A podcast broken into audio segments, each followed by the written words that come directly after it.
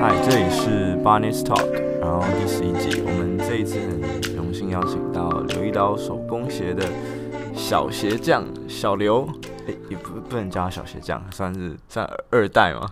呃，不对，我现在目前还在学习中，所以是小学徒而已。会不会有那种不认识的人？你说，哎、回家接家业就是什么富二代或什么少东之类，会有会有人讲这种白目的话，还是误解你吗？是还蛮长的，但其实我主要的工作比较是算是在打杂，跟就是处理一些比较转型或者是同整之类的问题吧。对，等于就是一一代跟二代的经营的策略上的差差异化，对不对？对，就是毕竟年纪差异也是蛮大的，所以中间的代沟很大。那光是处理这些部分，可能就会花个两三年之类的。所以我觉得，要说二代很爽的话，有点太就是太过于简单化这个问题了。OK，好，那。介绍一下刘一刀皮鞋好了，因为现在手市面上的手工鞋是，呃，我之前看你们家的介绍是说，算是台湾唯一一家这个工厂直营的高级手工皮鞋嘛。然后你们同时有在做男女鞋的部分，对对。那呃，介绍一下这个品牌是怎么来的？然后因为呃，令尊刘明荣算是在这个业界蛮有名的人，那这个一刀的这个称谓又是怎么来的呢？其实一刀主要是因为制手工鞋的过程中有一个叫做开钩缝线，就是我们需要把那个牛皮大底，就是用裁裁切刀把它切割开来，然后再缝线，缝好之后再把它贴起来。那这个过程中，尤其是开钩，就是要把它切开来的这个部分，算是做整个手工鞋里面算是最高难度的动作。然后我爸的话，他是因为可以直接一刀就直接削到底，这个功力就有点类似于你可能削苹果之类，就是一整颗你要直接一刀到底的那种难度，但是又再加上好几倍，因为整个牛皮大底其实是非常硬的，所以在鞋业界就是称它叫做留一刀。那这个封号就是因为一些人这样一直讲一直讲，所以之后他就决定要把它拿来当做我们的品牌名称。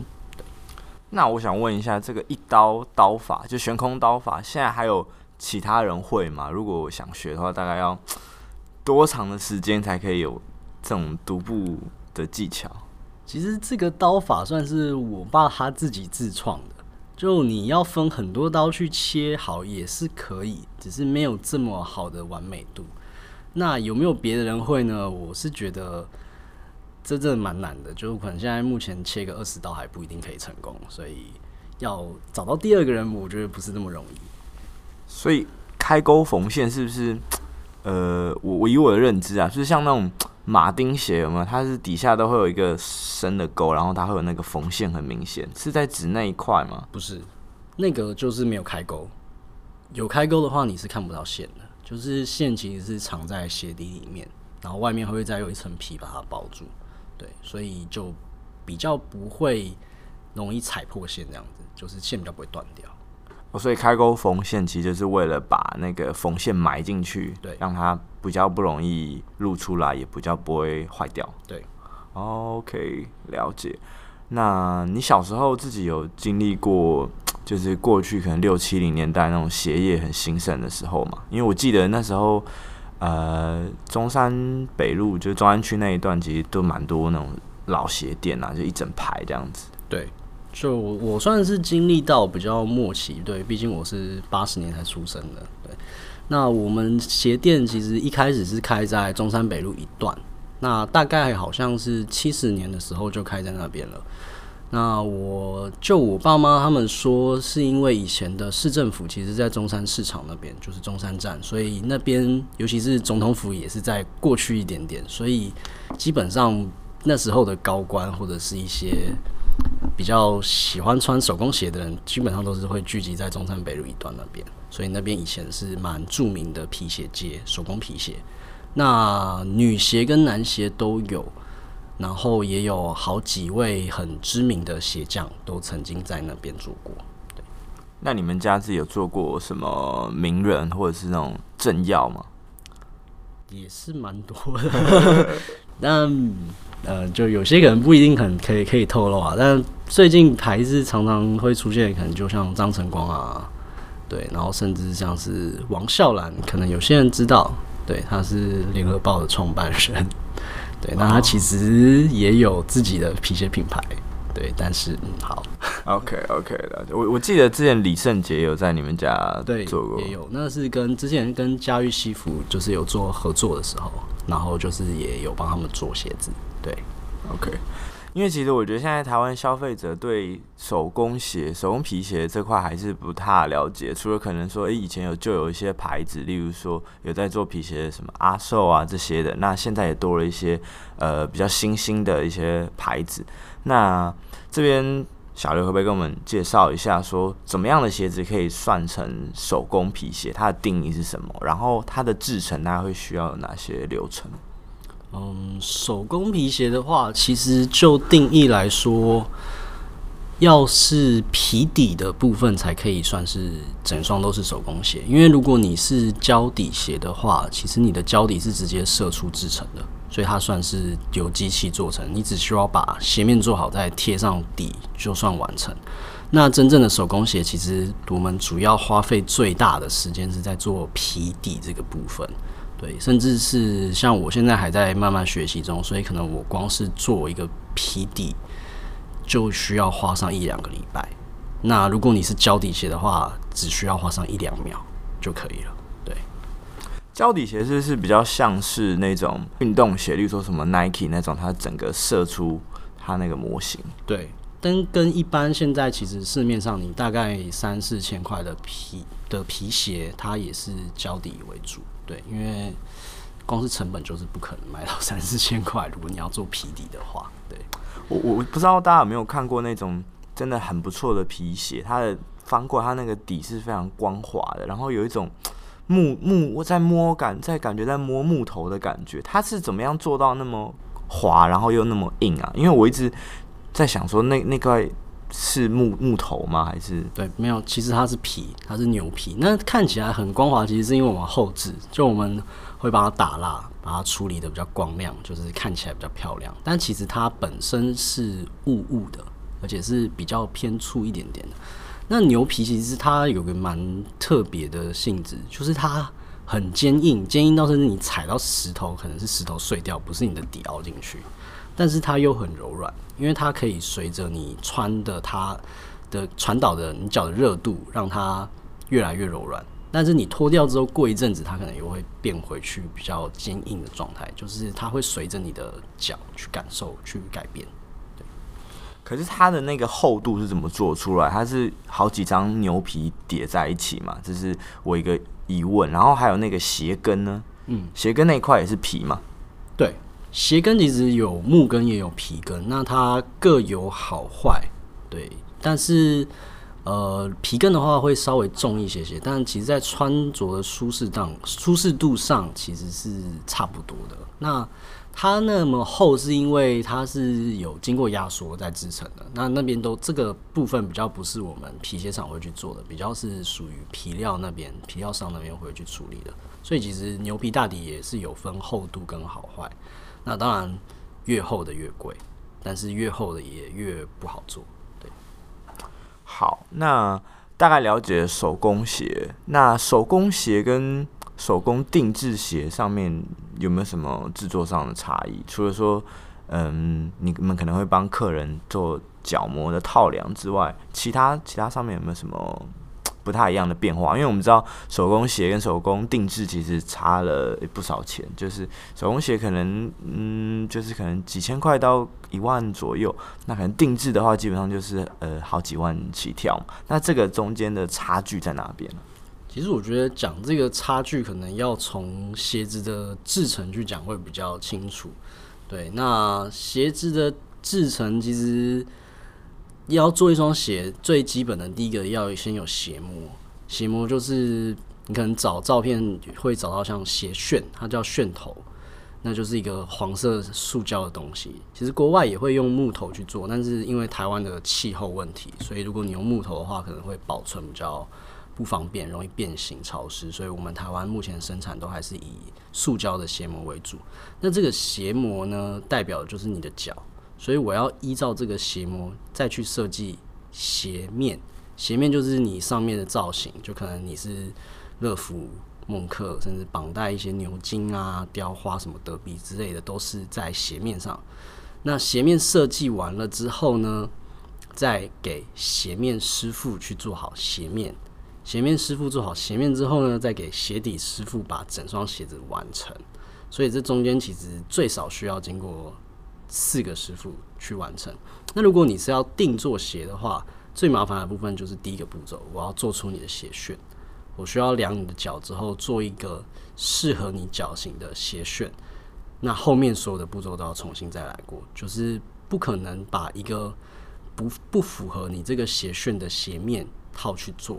所以我又要再帮你重新设计一次鞋面，然后再去制作，所以整个过程其实是需要跳脱整个生产线的，所以我们必须要额外再让师傅排出个人的时间去帮你制作，专门制作这双鞋子，所以它的成本上其实是比较是让师傅去花更多时间，所以我需要付出更多的成本。那那个鞋楦呢？就是那个那个头，是之后的话就变成说只有你一个人能用了吗？对，或是其他跟你脚型很类似的。哦，所以比较像是嗯，有一些比较特殊脚型的朋友，或者是说你可能对一些工艺上有些追求，就是钱太。多不知道 怎么花的，就是哦，好，那我订个西装，然后 订订个鞋子之类的，也是有定制，就是有分 M T M T O 啦，就是 Made to Order 跟 Bespoke，就是两脚定制。那如果你是只是想要做 M T O 的话，那当然是可以选择一些比较个性化的设计就好，像是我们常常会有客人喜欢做一些特殊皮料。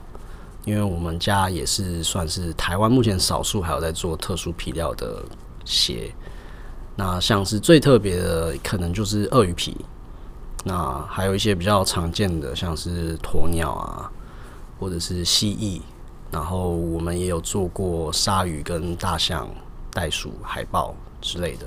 那当然不用担心，这些全部都是合法进口，所以这些都附有保证书，并不是我们去。对，嗯，非法取得，不是你们去那个台北市立动物园，哎、欸，怎么少两只鳄鱼？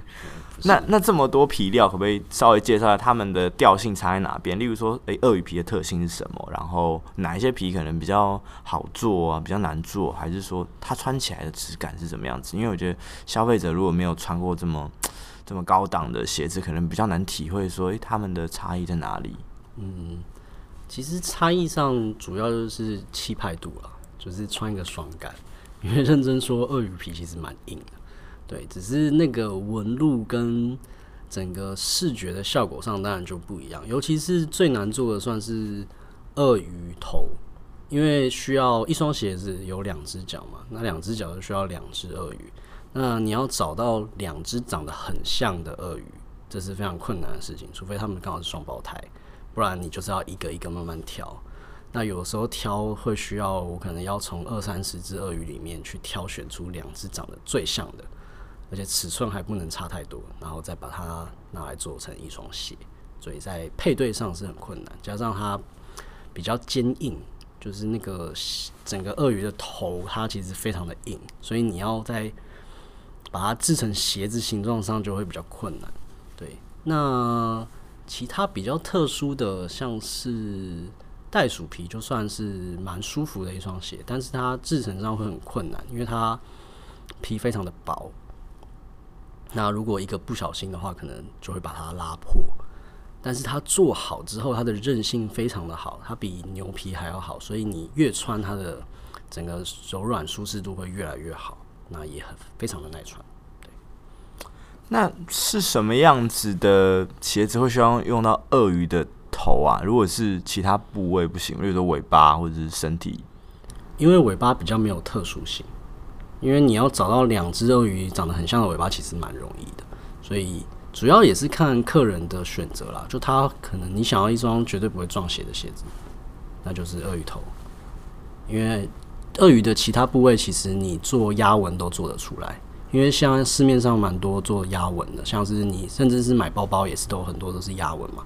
就你买一些很便宜的鳄鱼皮包，其实都是压纹。这边压纹是什么意思？压纹就是只是把纹路压出来而已。所以像是有便宜的鸵鸟皮，你就好像看到颗粒，但是你发现这些颗粒其实长得都一样，它并没有一个嗯不规则的感觉，它都是规律的出现。那这个就是经过压纹去处理的，它并非真的鸵鸟。我之前在那个金牌特务那个电影里面有看到有一句话很经典嘛，叫。Oxford not Brogues，就是牛津鞋，不是雕花鞋，就他们两个是不相等的。我相信很多人其实他不太会分说皮鞋是，嗯，它的种类是什么？他觉得啊，这个有花纹，这个咖啡色的，然后甚至很多人不知道牛津鞋跟德比鞋的差别。你这边的话有没有什么方式可以快速的做一个分类？说，诶、大概什么样子的鞋子是什么，归类成什么？然后它的一些穿搭的搭配。嗯，好。首先最简单的分法就是牛津鞋跟德比鞋，你看不看它看得到它的鞋舌？它的鞋舌有没有被它的鞋翼藏起来？这个部分去做区别。那通常牛津鞋会被归类在比较正式的场合可以穿，但是你一般休闲也是可以，只是主要是看你怎么穿搭。那雕花鞋其实只是一个造型上的设计，所以你可以，你这双鞋可以是牛津雕花，也可以是德比雕花，它只是一个造型。那其他鞋款的话，像大家可能比较常会听到乐福鞋，那乐福鞋其实就是比较算是休闲的鞋款，对，因为它没有绑带，那穿脱上也是比较方便，但是也是要这种鞋其实比较挑脚型，对，怎么说？因为它没有鞋带去改变它的松紧，所以如果你的脚型刚刚好不符合这双乐福鞋的话，它可能会掉，甚至可能是太紧而没办法调整。对，就是说它会有一点啷啷的，是不是？对，就不合脚。那基本上不合脚的鞋子，我通常不会建议买，因为对整个行走上，甚至是你长久的脊椎可能会出问题。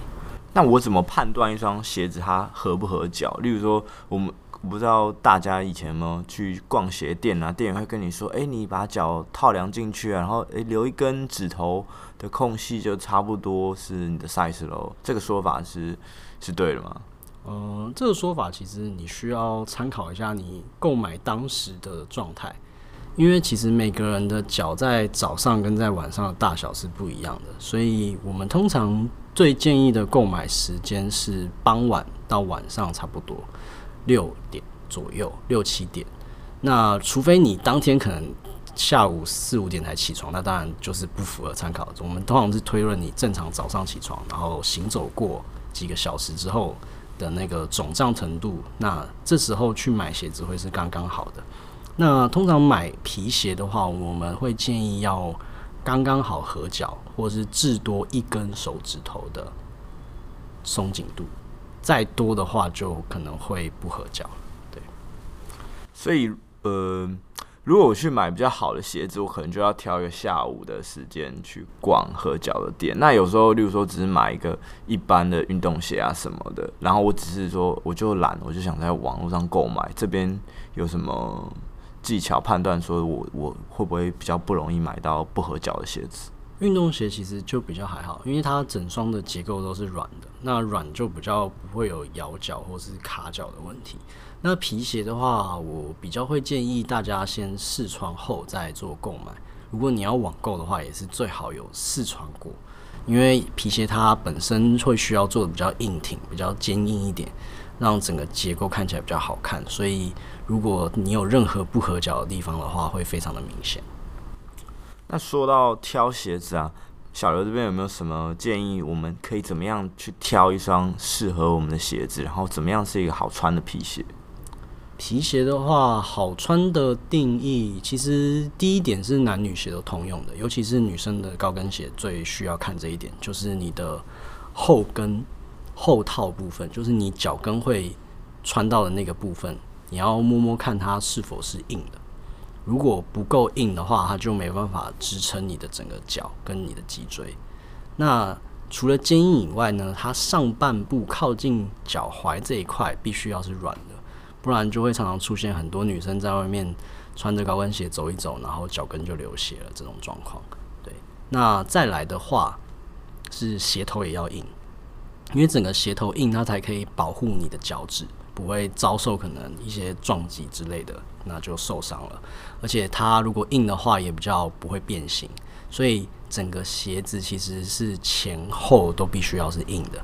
但是鞋口接近脚踝的部分要是软的，那你中段要走凹折的部分也要是软的，对，那这是最基本的一些判断方法。我我觉得大家很很不知道为什么最近很常听到说，哎、欸，鞋子是不是要软一点比较舒服，比较好走？像是我们之前有前一阵子很常推那种气垫皮鞋啊那种的，那种是嗯，小刘怎么看这件事情？嗯，皮鞋的话，其实我们常常遇到顾客说他想要买气垫鞋，因为他想要久走不会累之类的。那其实可以从一个最基本的想法去想，就是如果你在沙漠中走路跟在平地上走路，你觉得哪一个比较舒服？那一定大家都会选。在平地上走，因为在沙漠太软了，你那个土很松，你松垮垮的很难推进，那你脚需要更花更大的力气去行走。所以其实同样的道理，你放到鞋子上面，你如果穿在一双很软很软的鞋子上面走路，其实反而会更吃力。所以以长久行走来说的话，我们反而会建议你穿一双比较坚实一点的鞋子，会比那些松软的鞋子还要来得好。所以，作为一个嗯制鞋的业者啊，平常你们在店面的时候都会怎么教育消费者？因为消费者一定 就会有很多天马行空的想法。除了刚刚提到说，哎，我觉得软的鞋才舒服啊，大家还有哪一些常见的迷思啊？你会怎么跟他们解释这些概念？迷思的话，嗯，真的非常非常的多。那其中最容易遇到的一部分，就像是你的脚楦头需要比较宽楦的鞋子，那很多人都会去注意在鞋头的部分，但其实你所有的鞋子都不会穿到鞋头，所以你的鞋头是尖的、是方的、是圆的，甚至是整个宽的，其实都跟你的脚掌宽不宽比较没有直接的问题，它反而是在后面那一段才是重点。你说鞋跟这一段吗？哎、欸，不是，就是你脚掌最宽的那一段，你要放，你要直接对比到你鞋子上那一段是不是宽的，而不是去着重在你前面脚趾穿不到的地方是不是宽的。哦，就是等于说我我在最宽的地方，我合合脚才是重点。那前面，例如说它可能是尖的，它就往前再加一个造型而已。对，那其实都是延伸出去的，那部分正常的脚是穿不到的。因为其实这一阵子也不是这一阵子啊，前一阵子很流行尖头鞋嘛，我们都会说什么啊，方头皮鞋好老气，不要穿方头了什么的。但其实尖头鞋认真说，二三十年前也流行过。只是那时候的尖头跟现在的尖头，当然多少还是有一点点的差异。但是流行这种东西就是一直不断的在重复嘛，所以我觉得这个是还好了。就摆个二三十年，就它又会再流行了。对，像方头鞋以前也是流行过，说不定再过个几年，方头鞋又流行回来。把你的鞋子好好收好。对，那那你觉得现在鞋子的皮鞋流行这几年，你有关注到什么变化吗？是也有稍微关注一下，但其实因为我们主要做的是高级手工鞋，那高级手工鞋比较不会跟着流行走，是因为我们一双鞋的基本寿命都是五年起跳，那很多消费者穿我们的鞋子至少都会穿个十年，所以我们的鞋子要是跟着流行走的话，它可能穿个两三年，你就不敢再把它拿出来穿了。可是我记得你一般你们也有在做女鞋的部分，对不对？那女鞋的部分呢，它的流行的那种迭代应该会比较快吧？你自己有没有观察到说一些流行的趋势？有，女鞋真的流行的非常非常的快速，但我们的女鞋也是走比较稍微高端一点点，所以它会通常会穿手工女鞋的主要客群比较会是高阶主管。甚至像是律师啊之类的，所以他们在穿鞋子上面比较不能太花俏，那需要给人一个稳重的感觉。像是近年流行尖头鞋，其实有的时候太尖的鞋子在某些场合上对女生来说不是很适合的，就是你需要去看你当时需要给人什么样的感受。如果你需要可能是谈生意，那你需要一个很有气势的感觉，那当然是可以穿尖头鞋。但如果你是在一个比较保守的场合，你需要比较圆润。圆滑一点的时候，你穿尖头的皮鞋其实会给人有种太过突兀。对，那例如说色色调有没有一些差异？例如说，你觉得什么样的颜色比较适合什么样的呃场景？然后再来说，大家是不是会有一个想法，就是说，诶、如果皮鞋上面有雕花，好像就比较不正式。嗯，嗯的确是这样子，没错。那鞋子上面的话，当然啦，基本黑色是一定要有的。那你一般的场合，如果你想要上班休闲都可以穿的话，其实绑带也算是蛮百搭的。那雕花的部分，我觉得也需要看你工作的性质跟你的职场的上司有没有这个观念。因为其实台湾人对于鞋子的礼仪并不是非常的熟悉，大多数人都觉得只要是绑带鞋就是正式。那如果你是需要应对像日本人，甚至是欧美那边，甚至是英国人，那他们对这个皮鞋的礼仪非常的注重的话，你最正式的场合就必须要穿牛津鞋，而且必须要是鞋头的牛津鞋，就是你的鞋头那边会有一个横杠，那除了横杠以外，不可以有其他任何的装饰，这才是最正式的。那通常什么样子的客人会来你们这边做定制鞋的服务啊？呃，其实我们定制鞋跟外面定制鞋比较大的差异是，我们最大宗的客人反而是这辈子从来没有穿过皮鞋的人，因为他们在市面上买不到任何一双他们可以穿得下的皮鞋，像是最近也有接过特大脚或是特小脚，特小脚像是他男鞋可能穿到二号二号半，那换算成公分的话，他的脚大概才二十二公分。的男鞋，我记得二十二应该是买不到一般运动鞋的男鞋，对，然后买买女鞋，买女鞋或童鞋哦。对对对，就是非常非常的小，但是他在结婚的场合上不可能穿运动鞋，甚至是买个儿童的皮鞋去穿。对，那那时候是我们帮他定做，而且他还刚刚好有长短脚，所以我们要帮他克服长短脚的部分，加上特小脚的部分。对，那另外比较常见到的就是特大脚。像是有些穿到十四号、十五号，甚至有做过十六号的，对，这种都是连球鞋都可能要专门从美国那边买的。还有什么比较特别的客户吗？也有像是小儿麻痹，那小儿麻痹鞋的话呀，真的非常的难做，而且需要花很多很多的时间。讲他们的脚型，通常左右脚又是不一样的。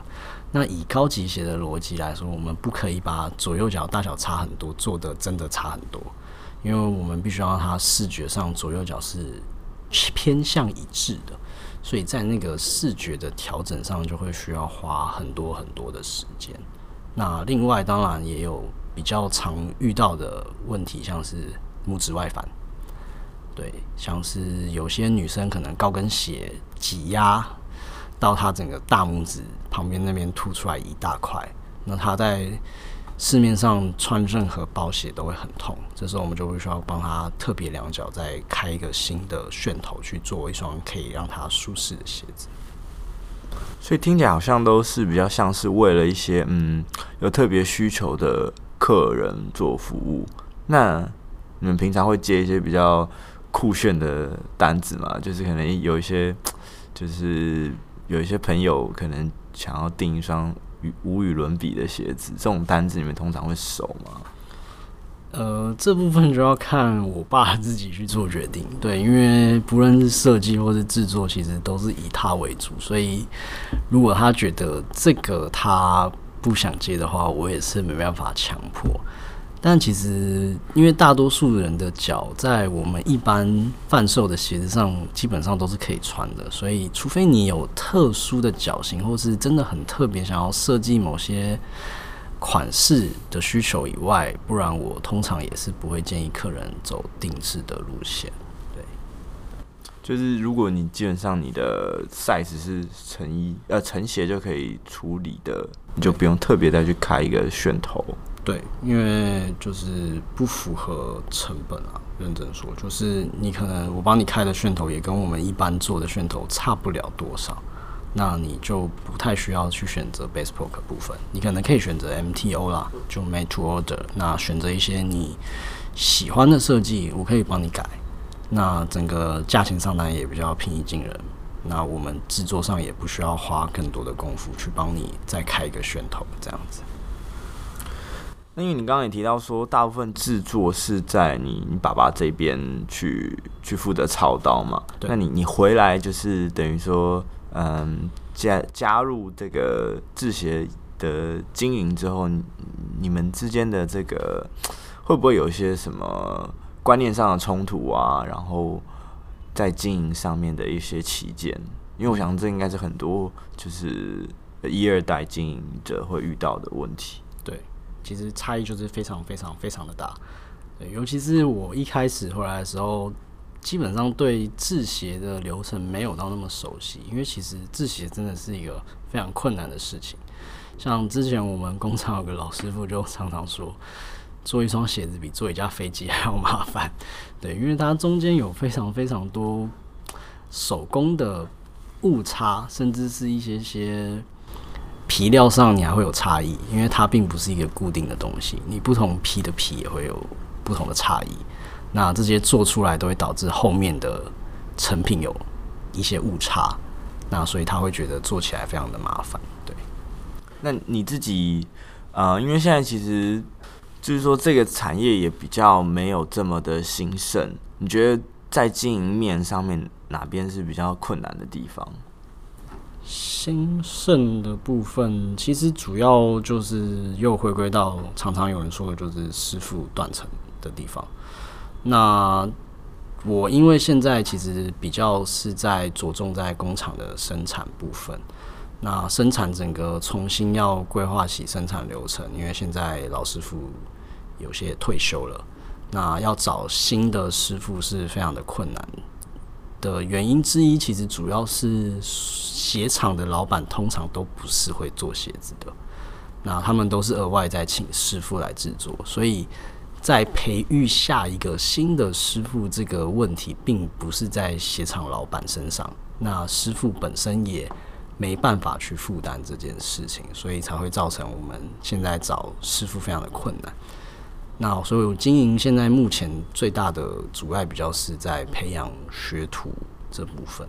对，所以现在还有人在学制鞋吗？还是说变成说，可能像是你们如果要，就变成说你们要找一些学徒啊什么，就这样子的年轻人要去哪里去找这样子的人才？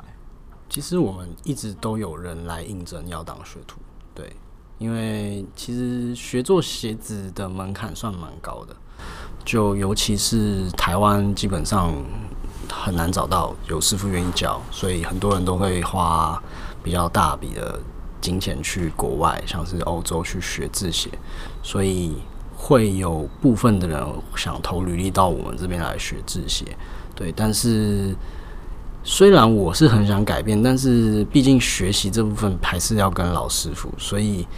怎么去挑选学徒这部分，就是由我爸去做决定。那这部分当然就是我没办法做任何的对 参与在这里。对，了解，听起来也是满满的无奈。我听起来就是我爸说了算。嗯，没办法，就是师徒制嘛。对啊，就是台湾还是毕竟年纪比较大，所以他还是会有一些传统的观念。毕竟。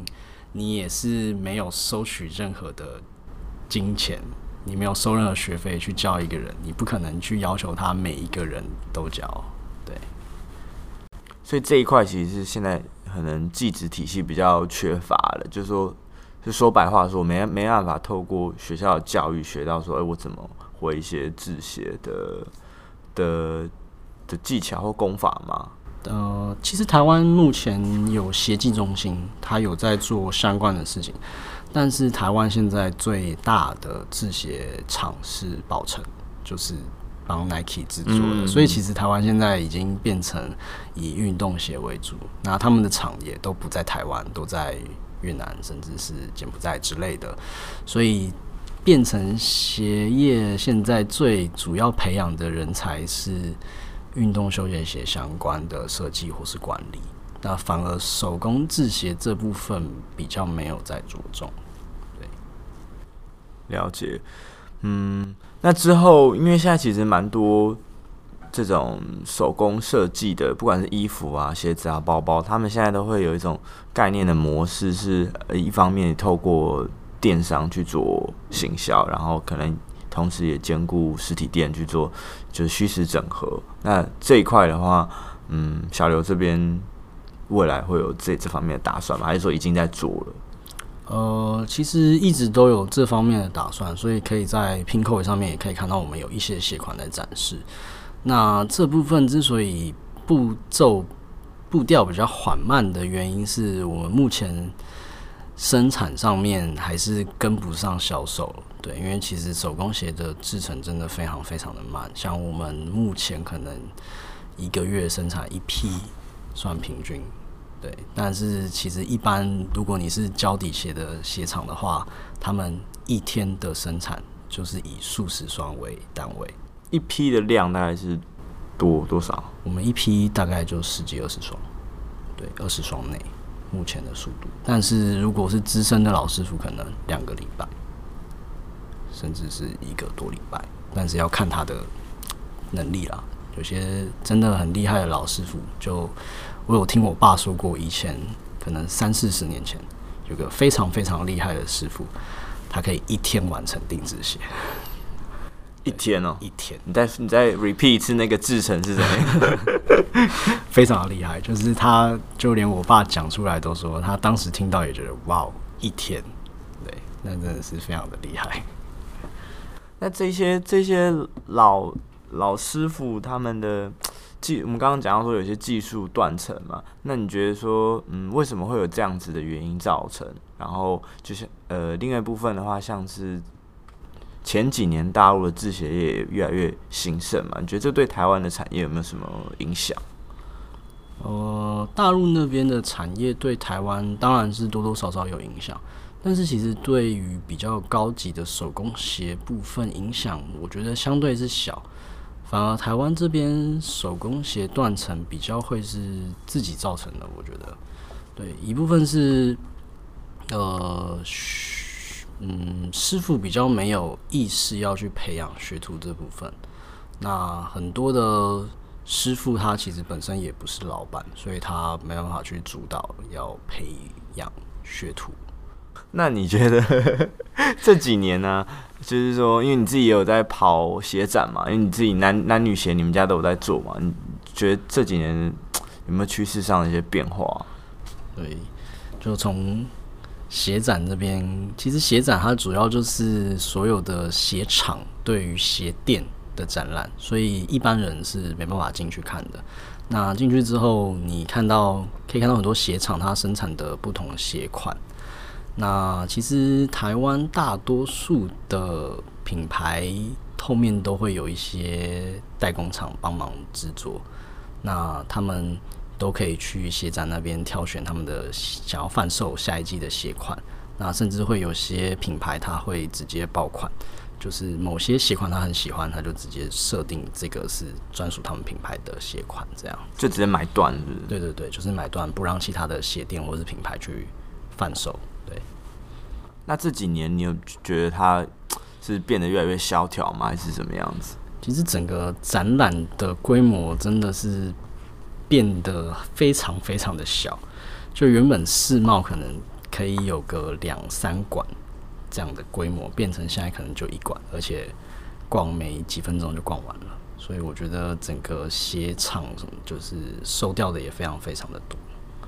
那你觉得这个原因是因为大家呃越来越长？少穿皮鞋，还是说它是被国外的一些品牌或者是代理厂取代？其实主要是工厂外移这部分，主要是一些鞋厂那有些是之前就移到中国，那现在有些移到柬埔寨去生产，越南之类的，那就会造成台湾的鞋厂越来越少。对，哦，你的意思是说，可能这些厂移到国外之后，那这边就可能只剩下呃品牌跟。就是行销的店面，那其实其他的鞋子就是可能做好都直接运来台湾，对，那就没有这一种上下游展览的必要性。对，因为台湾的世贸那边的鞋展主要都还是以台湾的工厂为主，就是并没有开放国外的工厂来展览。对，然后是男鞋、女鞋，男鞋、女鞋都有，都有的。那其实男鞋、女鞋都是不同的工厂生产的，基本上很少。有鞋厂是会同时制作男鞋跟女鞋，因为他们的制作的逻辑跟设计，甚至是一些工艺上面都有一些差别，所以比较少人会想要同时生产。那为什么你们家会想要同时去做男鞋跟女鞋生产？因为这样听起来蛮吃力不讨好的。的确是很很麻烦，但就是刚刚好，我爸他本身。非常的好学吧，必须这么说。就他从学徒那时候就不断的在学习不同的东西，所以他刚刚好同时男女鞋都有学习到。对，那因为一般的师傅其实以前他们会去当学徒，一部分是为了养家活口啦。像我爸他就是国小毕业之后就直接去学做鞋子，那他们只要能够学到赚钱的能力之后，他们通常就不会愿意再花时间去学习。毕竟他们那时候能够做鞋子，其实也赚了不少了。那他本身是非常有兴趣，所以又再多学了男鞋跟女鞋，然后甚至他原本只是做鞋底的，他之后又再去学了做鞋面。那之后再自己摸索一些像是鞋面的设计。甚至到后面，他连楦头都可以自己设计，那都是他自己自学。对，女鞋的范围大概也会包含哪些？因为你说呃鞋展，然后是男鞋，我就可以很明确知道，就可能是皮鞋。那女鞋像有时候我们会有一些呃，例如说罗马鞋啊，然后没有包头的那种，那个也那个都算是吗？都算是。像女鞋当然就是一般的跟鞋嘛，凉鞋，甚至是马靴。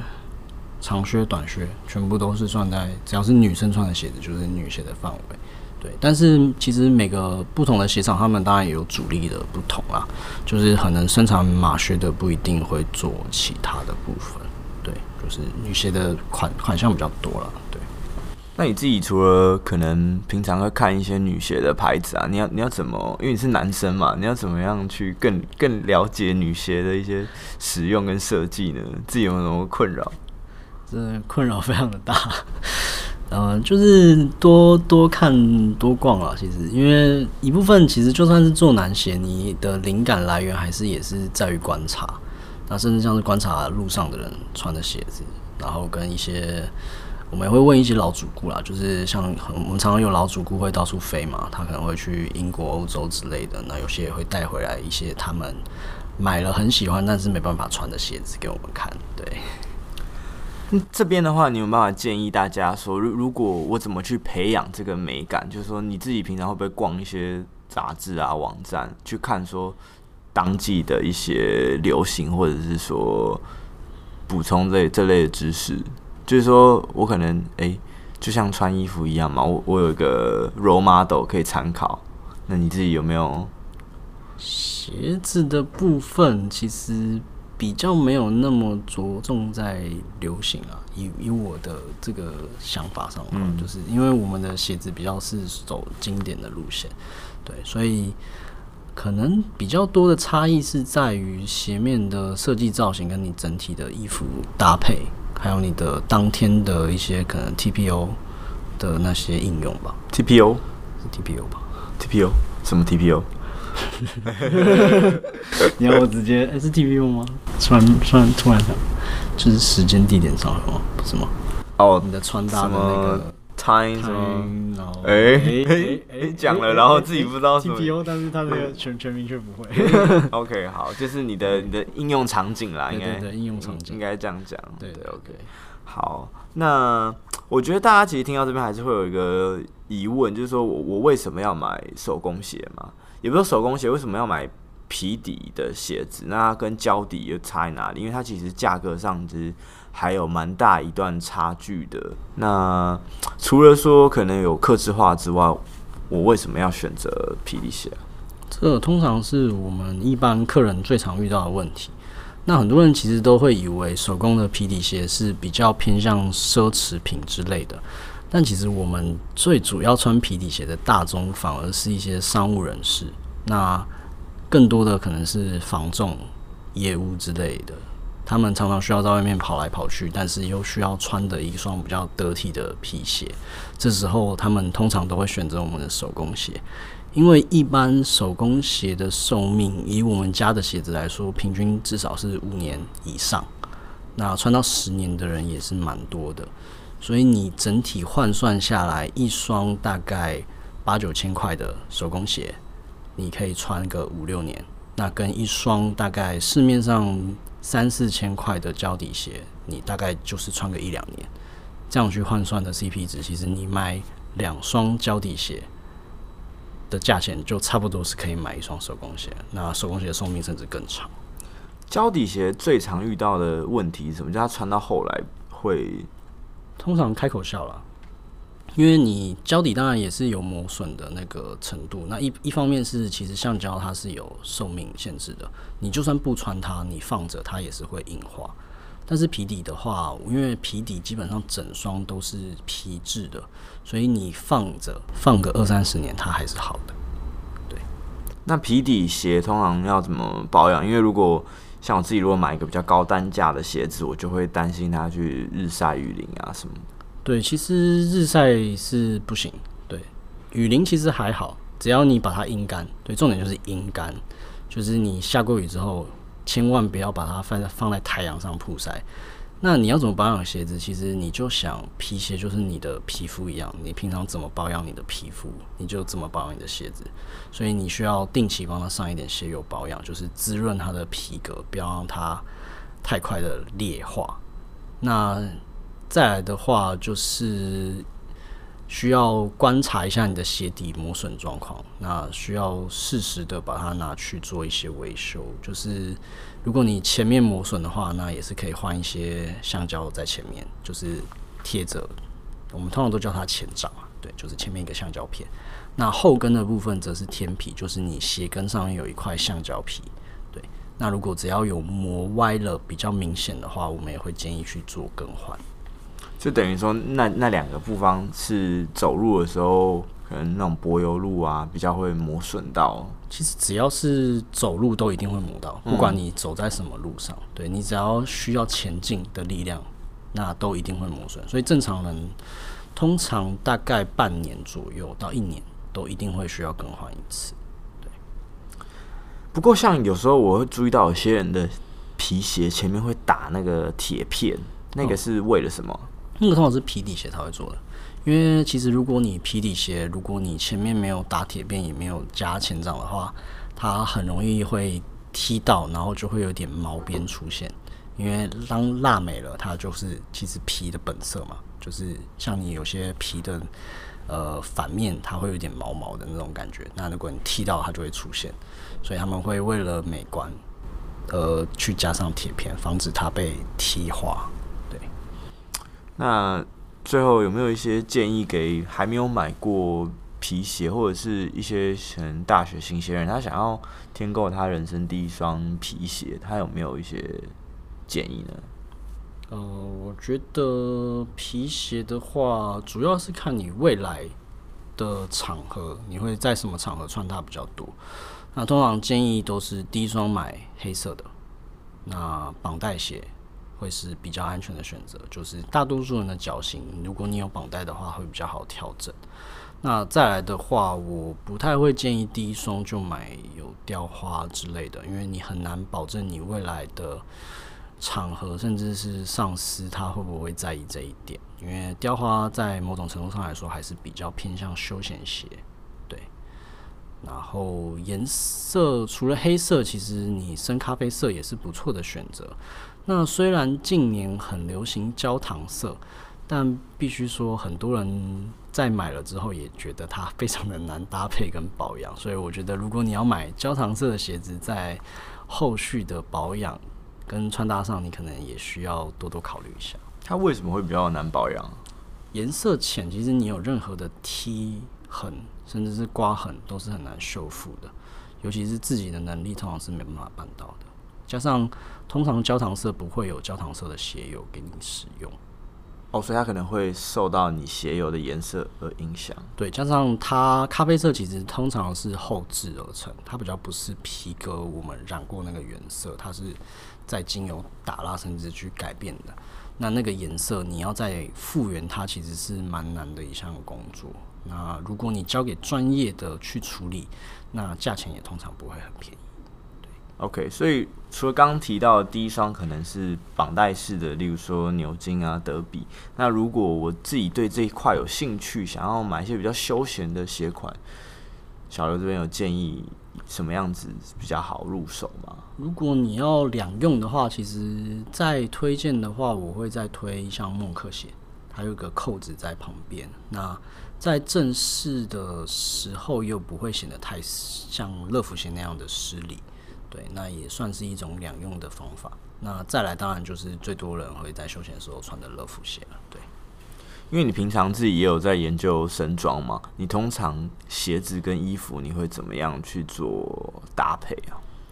嗯、呃，鞋子跟衣服的搭配，我个人比较会把重点放在我的鞋子上。对，因为毕竟我是以这个为主啊。对，那我鞋子。会以个人的风格为主，所以搭配上的话，我会尽量用色调或是花纹去搭。对，因为像你今天就穿了一双蛮特别的鞋子，可以因为听众看不到，但你可以稍微跟大家介绍一下啊。这双目前应该只有我穿，就是它是一双三 D 压纹的迷彩皮。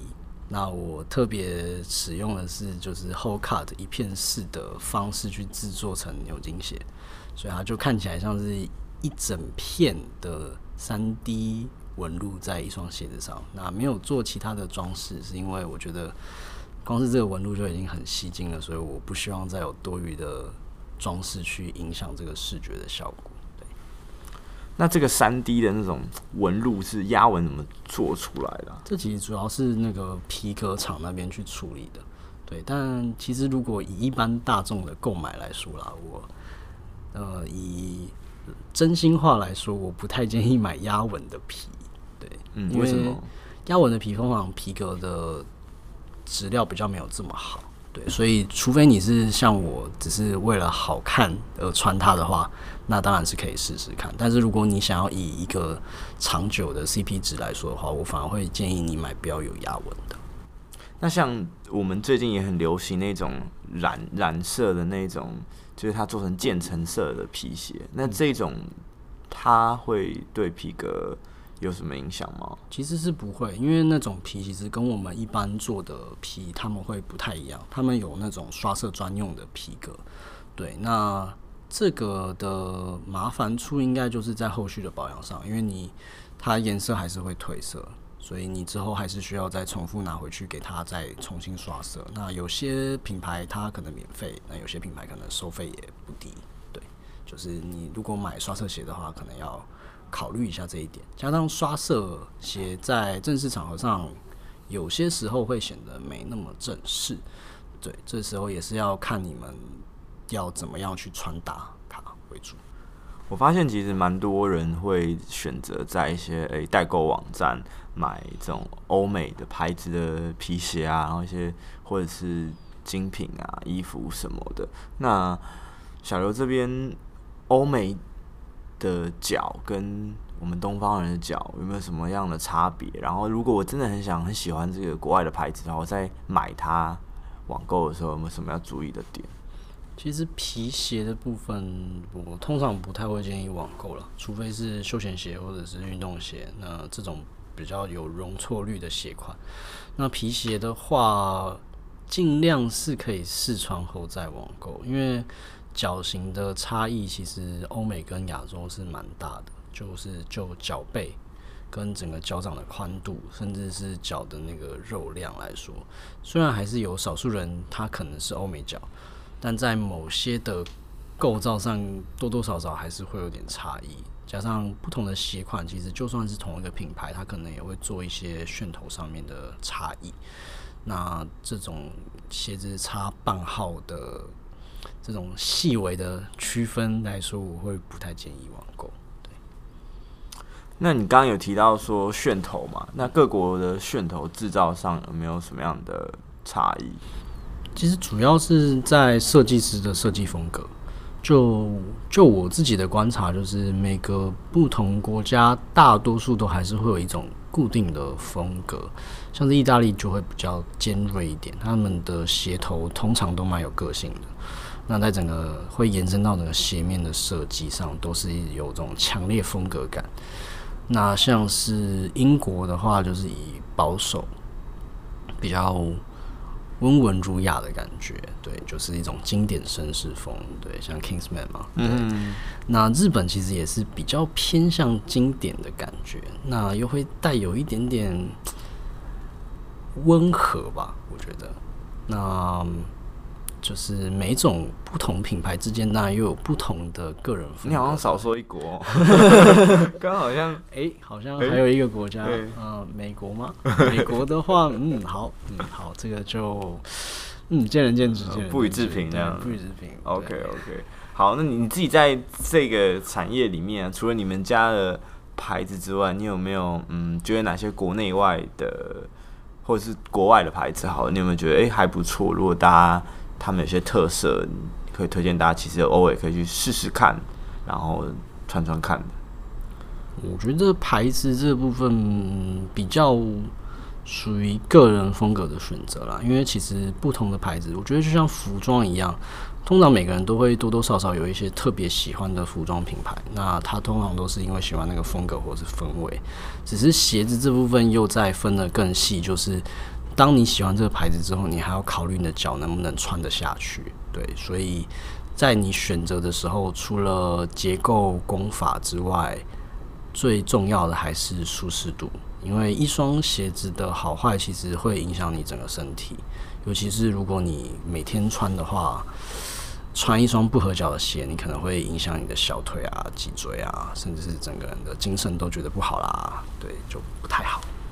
OK，好，那我们今天谢谢留一刀手工鞋的小刘来 b a r n e s Talk，就是跟我们聊一聊了这个手工鞋的一些产业，然后他们怎么去制鞋，然后一些妹妹嘎嘎，然后他也自己也推荐了一些挑鞋子的方法，然后还有一些嗯，他当小鞋匠的一些心历路程。OK，那如果我们对你们家的嗯鞋子有兴趣的话，现在。在哪里可以看得到呢？不不管是网络还是实体，这样。主要是你可以搜寻六一道。那我们现在也是有网站跟拼客也做展示，因为我们目前主要的销售管道还是以实体店面为主。那我们店面是在长春路四百二十号，也就是长春路跟复兴北路交叉口兄弟饭店附近。捷运站的话就是南京复兴站。OK，好，那有兴趣的朋友也欢迎去他们实体店面逛一逛。然后听说老板娘很热情，对，就你进去的话，可以说是我的朋友介绍之类的。那他会跟你讲解一些基本的挑鞋子的一些小撇步。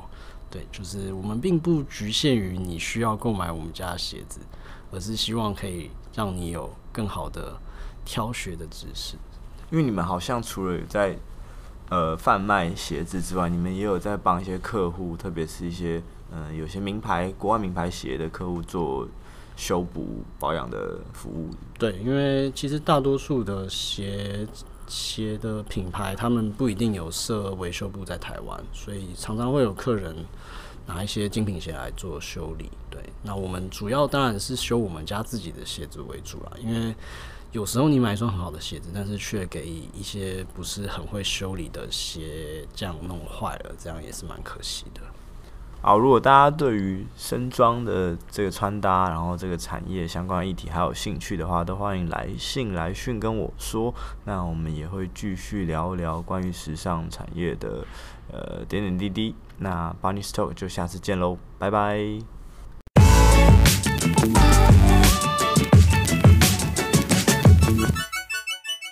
今天留一刀手工鞋的小刘提供了我们三个挑鞋的小步骤。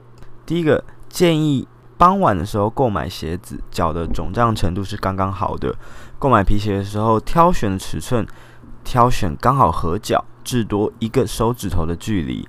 第二个，后跟后套的部分是否够硬，才能够支撑脚以及脊椎。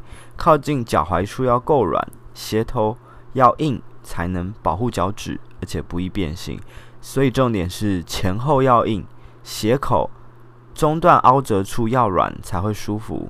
最后，鞋头与脚掌的宽度与否无关，应该直接对照鞋子最宽的部分，看它是否合脚。因为鞋头的部分脚趾其实是穿不到的，所以不管它是圆的、方的还是什么形状的，其实都不影响你穿鞋子的舒适度哦。然后。